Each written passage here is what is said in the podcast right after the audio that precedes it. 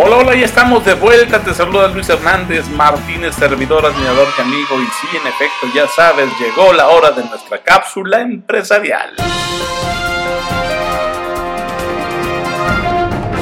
Hola amigos de Alta Dirección Jurídica, bienvenidos a su cápsula empresarial. Hoy nos acompañan de Tecnocasa Luis Ángel Castañeda Fontes, de la oficina de Romero de Terreros, y Ricardo Díaz Hernández, oficina de Olivar de los Padres. Bienvenidos, chicos. Hola, ¿qué tal? Muchas gracias. Mucho gusto, chicos. Pues bienvenidos a este espacio, nos da mucho gusto recibirlos y nos gustaría empezar con nuestra pregunta. Quiero vender mi casa. ¿Cómo puedo preparar mi propiedad para venderla? ¿Qué se necesita? Creo que es, un tema que naturalmente la gente se puede llegar a preguntar. Creo que es, es la pregunta inicial en donde partimos eh, para llevar a cabo la venta de un inmueble. Y la primera pregunta yo creo que sería, si no, si no me equivoco, Luis, eh, pues ¿qué, ¿por qué quiero vender la propiedad? ¿no? Creo que de ahí deriva la urgencia de venta que tengo, eh, si quiero vender por un lujo y adquirir una nueva propiedad o si simplemente quiero vender porque ya no me siento cómodo en la colonia. Entonces creo que, creo que eso es lo inicial, saber por qué quiero vender mi inmueble. Sí, digo, coincido completamente contigo, Ricardo. Al final creo que, que, la pregunta clave es esa, ¿no? El por qué queremos vender. Creo que a veces cuando existen ciertas incertidumbres es justamente porque no tenemos claro el por qué, ¿no? Hay personas que pues pasan desde un mal momento familiar, un mal momento económico y creo que desde ahí, eh, pues el hecho de vender una propiedad creo que puede ser una oportunidad de solventar este tipo de situaciones, ¿no? Sí, sí, sí, sí, totalmente. Digo, creo que algo, algo importante también eh, después de hacernos esta pregunta es saber en qué posición jurídica estamos, conocer un poquito acerca de los documentos base que, tiene un inmueble y cómo funcionan estos documentos, desde las boletas eh, de servicios que pagamos o que tenemos que estar en regla con, los pagos. Y de ahí, pues no sé, conocer la, la, situación jurídica en la que estamos para determinar cómo va a ser una compraventa. Sí, justamente, creo que una parte importante a veces es que eh, cuando queremos vender, pues desconocemos este tema de documentos, ¿no? Creo que ahí algo que tendríamos que revisar es justamente, eh, pues, con qué documentos contamos, eh, de cierta manera, de, nuestra propiedad, ¿no? Realmente, por ejemplo, qué características o qué tipo de propiedades incluso se venden en, la, en la zona donde tú tienes tu propiedad, ¿no? Entonces, creo que es importante tener una claridad en esta parte. Y bueno, creo que el hecho de también tú contemplar y tener tus documentos en regla sí marca una diferencia entre tu propiedad e incluso otro tipo de propiedades que no estén en regla en cuanto a estos documentos, ¿no? Sí, es, es creo que es muy normal. A veces eh, la gente tiene, no miedo, pero desconoce el tipo de, servicios que pueden encontrar con profesionales inmobiliarios y el, poder unificar el criterio junto con nosotros que somos y nos dedicamos a esto y tenemos un punto de venta cerca de cada colonia, ya conocemos la situación jurídica de los inmuebles. Entonces, creo que eh, partir de la base de una buena capacitación literalmente con el cliente, enseñarle y demostrarle cómo es que podemos apoyarlos con la venta, dependiendo también de la situación jurídica del inmueble. Y eso nos va a arrojar un poquito y nos va a empezar a acercar también a una definición del precio. Así es, creo que también, eh, digo, al día de hoy estoy seguro que en el país hay muchas personas que han realizado solamente una compra en su vida, ¿no? O que algunos ni siquiera le han hecho, ¿no? Una venta. Entonces, eh, pues como lo comentas, hay personas que les surgen muchas dudas en este caso. Y creo que lo ideal es eso, poderte acercar a un profesional inmobiliario como, como nosotros, como Grupo Tecnocasa, ¿no? Porque al final creo que algo de lo que debes tener claridad es cómo puedo vender, qué requiero para vender. Y algo como bien lo mencionaste, ¿no? Nosotros tenemos oficinas en cada una de las colonias y esto nos permite tener un conocimiento claro del precio de venta de, de cada propiedad. Entonces, si tú como una persona, digamos, externa a una, a una empresa inmobiliaria, te acercas con un profesional, creo que te puede ayudar mucho, en este caso, a poder dar una idea más concreta de en cuánto puedo vender y cómo hacerlo, ¿no? Sí, incluso, no sé, a mí, a mí personalmente, Luis, me ha pasado que de repente clientes piensan que por tener algún pequeño adeudo en predial les va a impedir la venta del inmueble y es, es a veces chistoso porque nos pasan cosas mucho más fuertes legalmente y problemas muy básicos que a veces las personas que no se dedican a esto, como yo, que antes, antes de trabajar en el sector inmobiliario no tenía idea de, estos, de estas situaciones, eh, a veces nos, nos impedimos nosotros mismos llevar a cabo la venta del inmueble por algo tan básico como un pequeño adeudo en predial, un pequeño adeudo eh, en agua o algo con una muy sencilla solución. Creo que nuestro trabajo va más allá eh, de garantizarle al cliente que su propiedad está legalmente sana y si no está legalmente sana, apoyarlos y orientarlos con algunas herramientas notariales eh, para poder llevar a cabo la venta. Así es, digo, al final creo que algo que requiere la gente cuando se hace esta pregunta de, quiero vender mi casa y qué necesito para hacerlo, creo que es eso, ¿no? Dar una certeza legal de todo el proceso, porque a veces el hecho de, de tú poner en venta tu propiedad, pues eh, parecerá, pues sí, digamos algo sencillo, ¿no? Pero la realidad es que, como tú bien lo mencionas, hay personas que por el simple hecho de, que tienen una deuda en o una deuda en agua, pues piensan que es un impedimento para poder vender, ¿no? Entonces ahí creo que es donde es importante tener una claridad sobre los procesos y qué se necesita para poder hacerlo, ¿no? Sí, también conocer que cualquier tipo de inmueble se puede llevar a vender. También hay mucha tipología, terrenos, departamentos, locales, ya nosotros nos encargamos de, simplificar este trabajo y de que conocemos el tipo de impuestos que se tienen que pagar para poder hacerlo mucho más sencillo. Creo que algo importante es no, yo como cliente, yo como persona y que quiero vender mi propiedad, no crear una falsa expectativa al precio. Eh, yo creo que ese es un consejo que he dado muchas veces y que seguramente también Luis, tú lo has dado. No hay que crear una expectativa con, una realidad eh, distorsionada de la situación económica de mi colonia. Así es, digo, mucha gente siempre que quiere vender se fija como que en las propiedades que están vendiendo en la, en la zona donde tienen su inmueble, ¿no? Sin embargo, creo que dos puntos importantes es eh, que tendríamos que ver en estos casos, es en cuánto se está vendiendo, pero más importante que el cuánto, cuánto tiempo lleva vendiéndose, ¿no? Creo que son dos puntos importantes para también poder tener una claridad sobre este tema.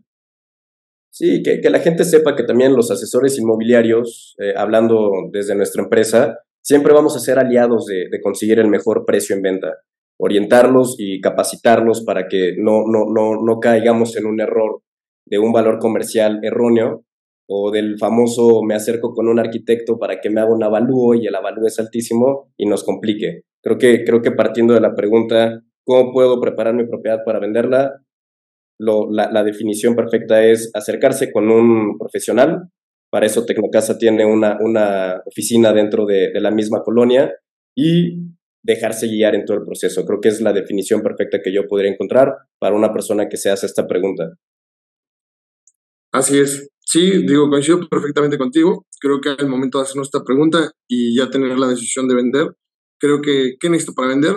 Lo dividían dos cosas simples, ¿no? Una, eh, mi propiedad está en buenas condiciones, la tengo limpia, creo que es algo que siempre ayuda a la venta.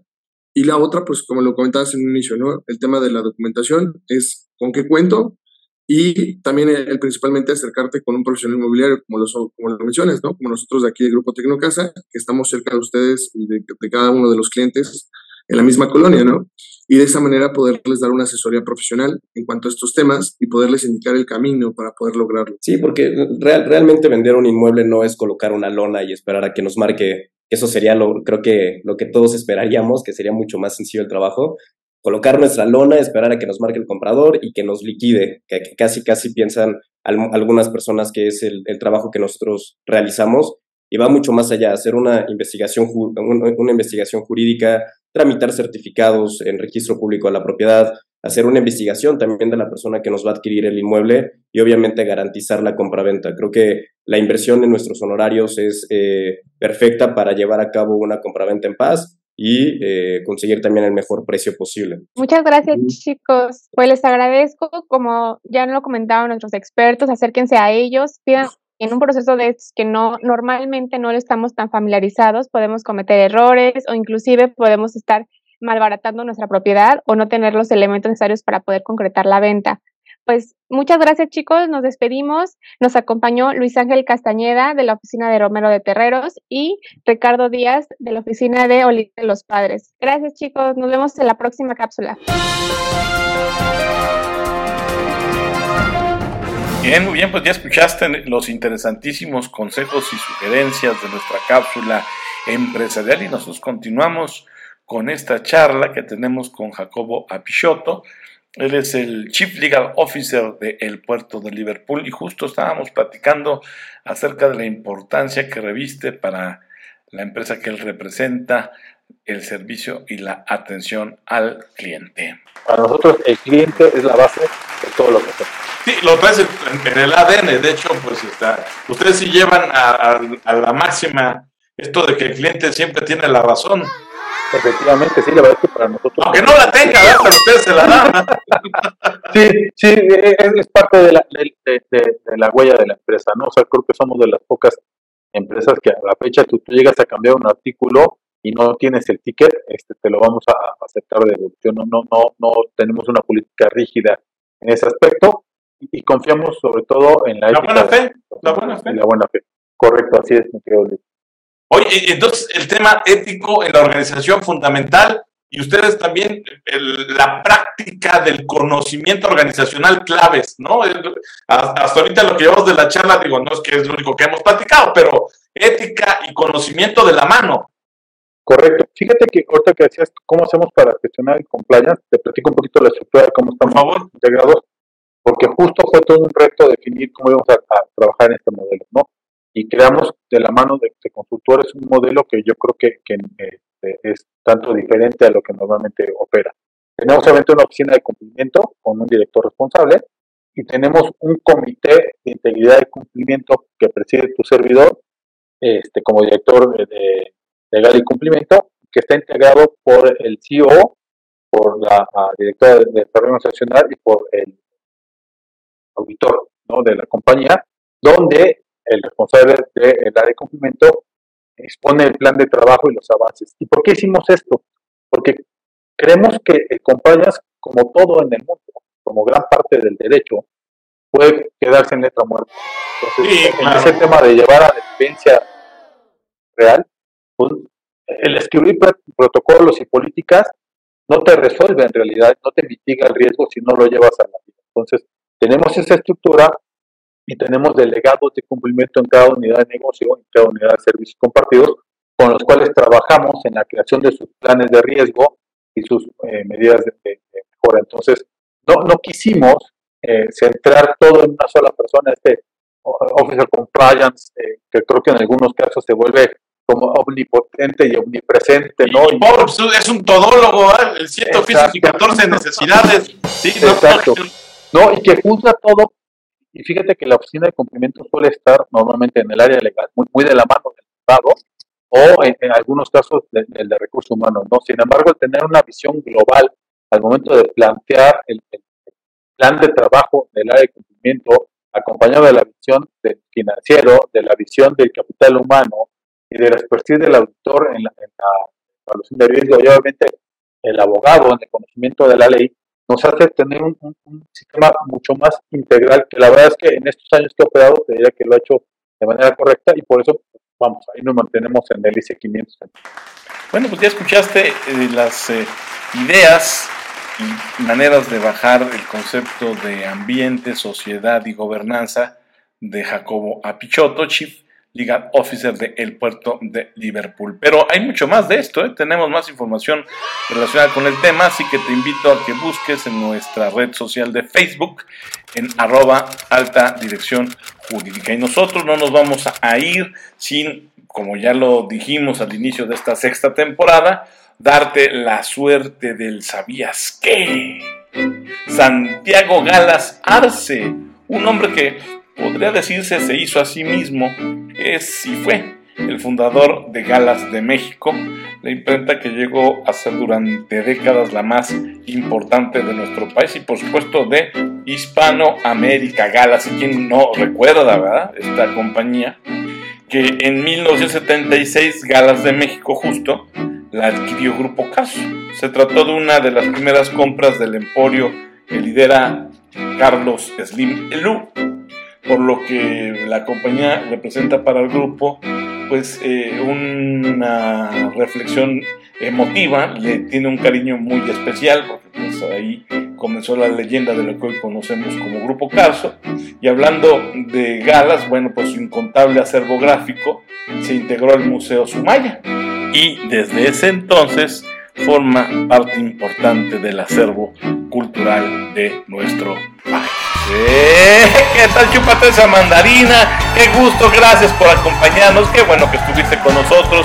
Luis Hernández Martínez, servidor, animador y amigo, se despide y te agradece, como siempre, tu puntual asistencia. Esta cita que tenemos un viernes sí y un viernes no. Y te pido que por favor sonrías, seas feliz, porque dicen y dicen muy bien, la vida es muy corta. Hasta la próxima.